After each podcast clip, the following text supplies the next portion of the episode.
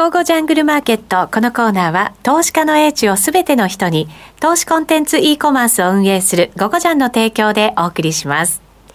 えー、さて、このコーナーでは、ラジオ日経で人気の高いパーソナリティをゲストにお迎えし、相場の見方を伺っていきます。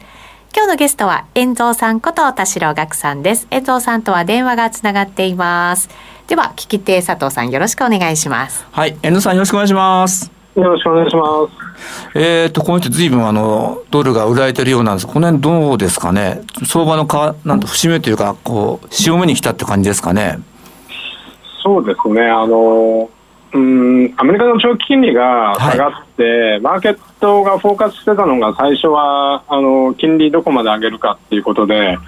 一時0.75みたいなことを言ってたんですが、それがちょっとここに来て、むしろ、あの、景気が減速するんじゃないかっていう方向に、マーケットのフォーカスが変わっていったじゃないですか。はい。で、まあ、それで当然、あの、長期金利が低下して、まあ、それでドルが売られてるのかなみたいな、まあ、そういう説明が、あのー、一番なんかこう、ピンとくる感じでもあるんですけど、えー、ちょっとそんなに簡単っていうか、あのか2015年時の利上げの時と比べてみたちょっとそれを見てみて、でまあ、2015年の時と今と比べると、必ずしも一致しないところがあって、あのあの時は2000あのテーパリング開始してから1年ぐらいで利上げしたしそのテーパリング始めるまでも、えーと、半年以上かけてこうあの徐々にこうやってたんで今とスピード感全然違うんですけど一つだけ共通することがあって、はい、とえー、2回目の利上げをして、あの政策金利を0.75にしたのが2016年12月なんですが、はい、そこでドルが高値をつけたんですよね。はい、その時のドルインデックスの高値が102.95っていうことで、うん、えっ、ー、と、まあ、えっ、ー、と、えー、まあ、次の、あの、2016年12月に利上げして、あの2017年1月がドルの高値だったんですが、はい、で今回も2回目じゃないですか。そうですね。だからなんか妙にいっちゃってて、だから、為替市場が一番早くその織り込んで、うん、一番早く終わっちゃうのかなみたいな、そんなイメージを見てて、えー、あ前回と同じじゃないかと今思っています。そうなんです、そうすると、あのなんていうんですか、比較的マーケットでまあ135円とかそういう見方もあるかと思うんですけども、もう、この間の131円35でピークアウトみたいなイメージですかね。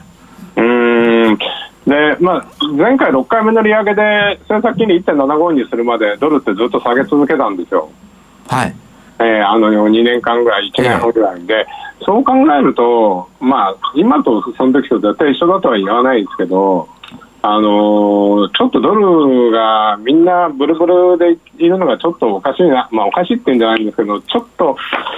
気をつけた方がいいかなみたいな最近ちょっと思ってますね。あなるほど。はい。確かにそうですね。で、はい。どうぞ。あどうぞどうぞ。えっと日本人はやっぱりドル円しか見てないと思うんですけど、あのドルスイスがちょっとなんかすごい動きをここ1週間ぐらい。ですよね。あのドル円のが先に上がってドルスイスって後からじわじわじわじわ上がってきて、はい、えっと5月の16日に確か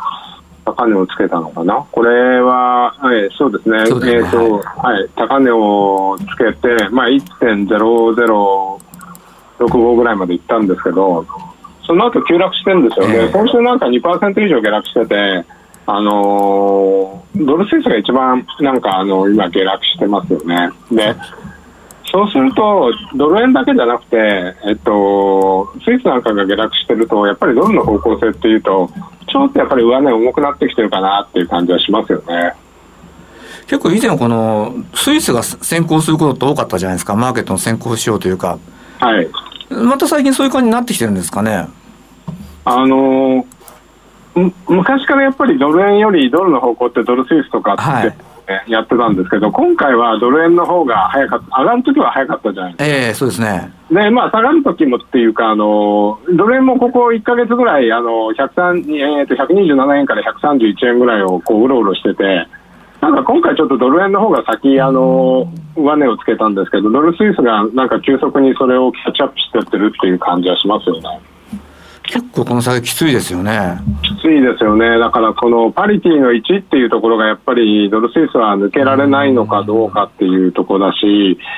うん、まあちょっと、まあドルスイスの場合ね、ユーロスイスとの絡みがあるんで、ええまあ、ユーロスイスもちょっとパリティ近いんで、まあ、ここら辺出てくると誰か、誰かさんいるのかなみたいな感じもないんですけど、あの、うん、ちょっとだから、あの、ドル円だけ見てると分かんないんですけど、先週はすごくやっぱりドル重いなっていう感じはしましたよね。これ、ユーロスイスはどう、どうですか？結構、以前から、まあ、揉めたということなんですか、こう介入通貨じゃないですか。これどう見てやっぱパリティ近くになってくるとってことなんですかね、これ？3月7日にユーロスイス安値をつけてパリティ言われたんですけど、はい、瞬間上がってて、その時ドユーロドルも上がってるんですよね。えー、まあ、やっぱりだから、まあ、ちょっと明確なあれは分かんないですけど、明らかにそのパリティ割れには、まあ、誰か、それが中銀かどうか分かんないけど、買った人はいるような感じはしますよね。ちょっとこのスイスの動き、気持ち悪いですね。ちょっと気持ち悪い動きなんで、であのやっぱり今までドル円の方がみんなフォーカスされてたんですけど、えー、ちょっとやっぱりドルスイス見ると、あのちょっとやっぱりドルの勢いって、えーと、そがれる、あのちょっと下がるんじゃないかなっていう感じはしますよね。そうすると、まあ、もちろん円でもその円が強くなってくると、クロス円とかずいぶん変わったのが、状況変わってきますかね？そうですね。で、あの、クロス円なんですけど、はい今までってやっぱり悪い円安とか言われて円安がフォーカスされてたと思うんですけど、えー、実はクロス円ってあの前回2015年あのドル円が125円に行った時から比べるとまだ全然クロス円が下下にいるんですよね。そうですねはい、うん、でユーロ円なんかはその時って、まあ、2014年の12月が高値だったんですけど150円ぐらいまで行ってますし本題に至ってはその時195円ですし、まあ、その時あの、まあ、あの、ブレグジットが、えー、の前ですからね。で、でねうん、5, ドル円もその時、その辺の高値って102円とか103円ですし、入場円もそうですね、93円ぐらいだったんで、やっぱり全然ちょっと円安って意味ではそこまでいってないんで、そうするとちょっと円安も一服なのかなっていうふうに思ってます。なるほど。うん、でポンド円とかってあの4月でしたっけ？168円まで行きましたよね一旦。168円ですね。そうですよね、うん、これがなんかしわしてみるとずいぶん上髭の長い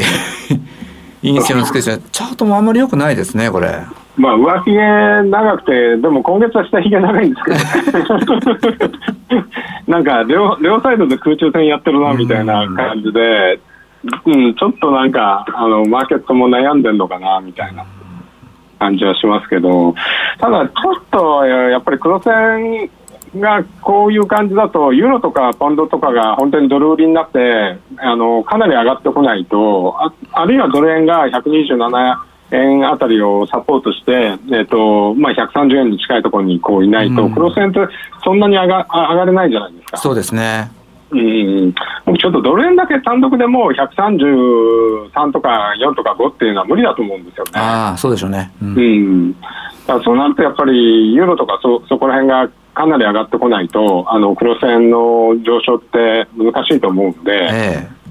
ええっと、ちょっと黒線上値が重いかなと思ってますけど。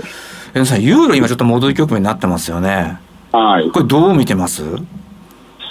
そうですね、やっぱりこの1.02あたりって、2017年の時の安値なんですよね、えー、でそこぴったり止まったんで、やっぱり一旦パリティの前前にして、少し反発するんじゃないかなと思ってるんですけど、うんまあ、それも利上げ、ある程度でも利上げ、ここまで織り込んでて、まあ、1.1、までは無理だけど、1.08とかそこら辺ちょっともみ合ったところまで戻せれば同じじゃないかなと思ってるんですけど、ね、ああ、そうするとやっぱ、うまあ、そうか、1.1万となってくると、あれですか、今年の4月とか、そのぐらいの水準ですよね。そうですね。ここから、えーと、500ポイントぐらい。はい、うんそこからじゃあもう一度こうまあ、利上げを織り込んで、その利上げのペースが遅くなってくると、再度下攻めみたいなイメージですかね。うんだからちょっとやっぱり利上げが昨日もなんかあのあフェンドのあのあれダドリーさんとあの副議長の人が元副議長の人が言ってたのかな、どっちもあの要はパウエルさんが前回 FOMC であの景気減速は難しいけど可能だあのそれを回避するのは可能だとか言ったじゃないですか。うん、はいやっぱりアメリカの景気がどうなるかによると思うんですよね。なるほど。うん、だからやっぱり本当に景気が本当にダメになったとなって株価がさらに落ち込むようだとやっぱりリスク回避の動きってここ最近出てますけど、えー、株価が本当に大きく落ちるときはやっぱりドル買い気味で円円ドル高円高っていう流れになると思うんで、はい、まあ、その時はちょっと黒線はダメだろうなって感じですよね。なるほど、うんその米国株なんですけど、今、オプションのブラティティが高高水準に今ありますよね。はい。この辺はどうなんですかね？うんと、まあ、なんとかショックとかってでかいのがある場合っていうのは、えー、あのブラテリティが、まあ、ビッグ指数にしても分分野指数にしても30%を超えて長期間、まあ、割と3、4か月続くことがあるんですけど、そこまでのショックじゃないときって、30%超えると、割と株価が戻ってすぐ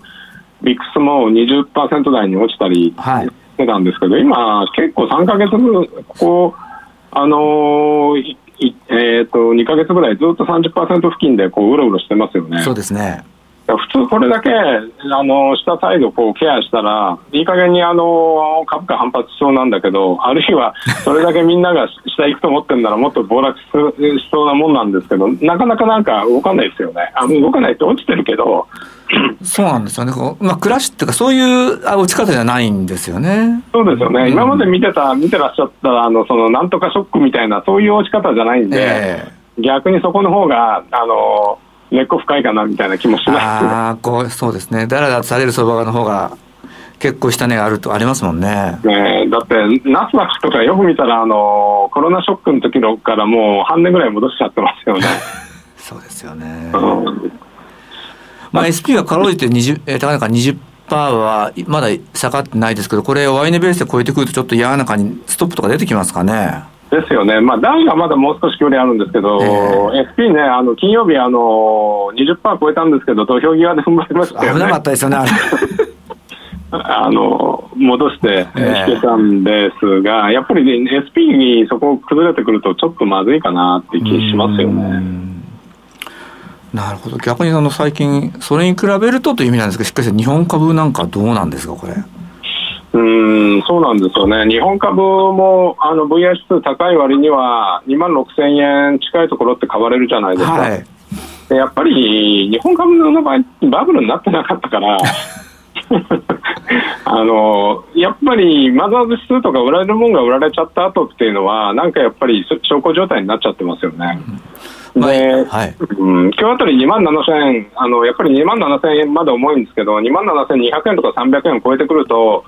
えー、っと2万7000円の高いところまであの600円とか700円ぐらいまでいくと思ってたんですけど、やっぱりなかなかそこも抜けないですよね。あそうですよね上値を追って買うっていうわけでもないし、また因果欲がそんなに溜まってるわけではないので、下もってことなんですかね。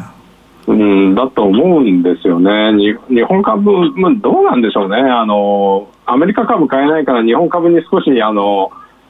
相対的にちょっと日本株、あのウエイトが0%だから、2、3%入れとこうかみたいな感じなんですかね。そういうことですか。わかんないですけど、あのやっぱりちょっとそういう意味じゃ、なんかあの、すごいあの重かったあのマザーズとかがすごい売られてて、時給すげえ悪いなっていう感じでもなくなってきましたよね。そうですね、うんまあ、うん、そうですよね、下げ渋ってる、まあ、比較的アメリカもしっかりしてるんだけど、これ、ついてっていいのかなと、常々思っちゃうんですけどね。うん。本当アメリカ株がこれで落ち着いてくれると、あの日本株ってもう少し上がると思うんですよね、今の状況だと。はい、でなんかねあの国連の常任理事国に入るんですか知らないけど 岸田さんまた点数稼いだかなみたいな感じですよね、それで。これアメリカ株がこう落ち着くなんかサインとかってどんなのとお考えになります？ううなんですかね。あのやっぱり景気減速がそれほどでもないよ。あの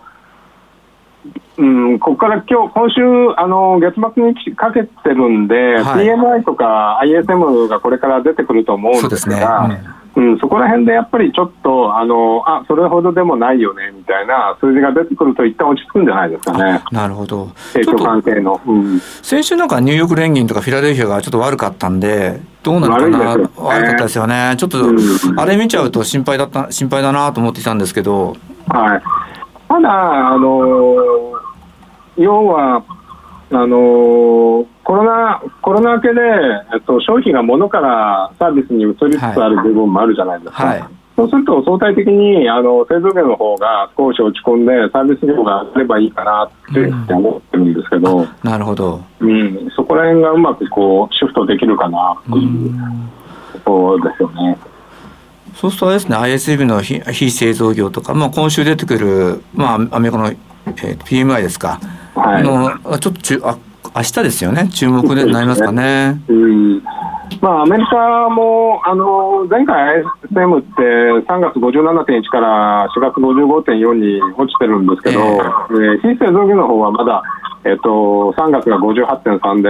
4月が57.1で、まだ割と高いレベルにいるんで、そ、ねうん、うん、そこら辺がこう維持できるかどうかっていうところを見てくるんじゃないかなと、まあ、あと、やっぱり、まあ、佐藤さんもおっしゃってたかね、FMC 記事用紙が25日出ますよね。はい、うん、でそこでどうなんですかね、あのー、またちょっと0.75とかって蒸し返されると嫌ですよね。